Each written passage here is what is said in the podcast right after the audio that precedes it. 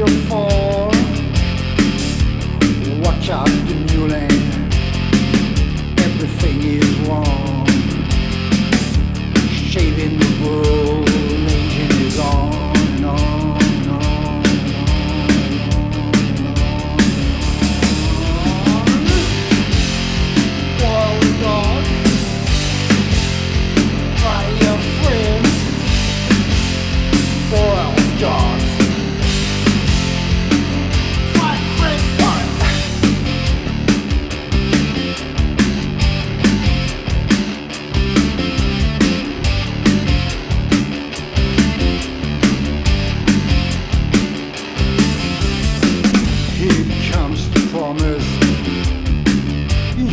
always the first.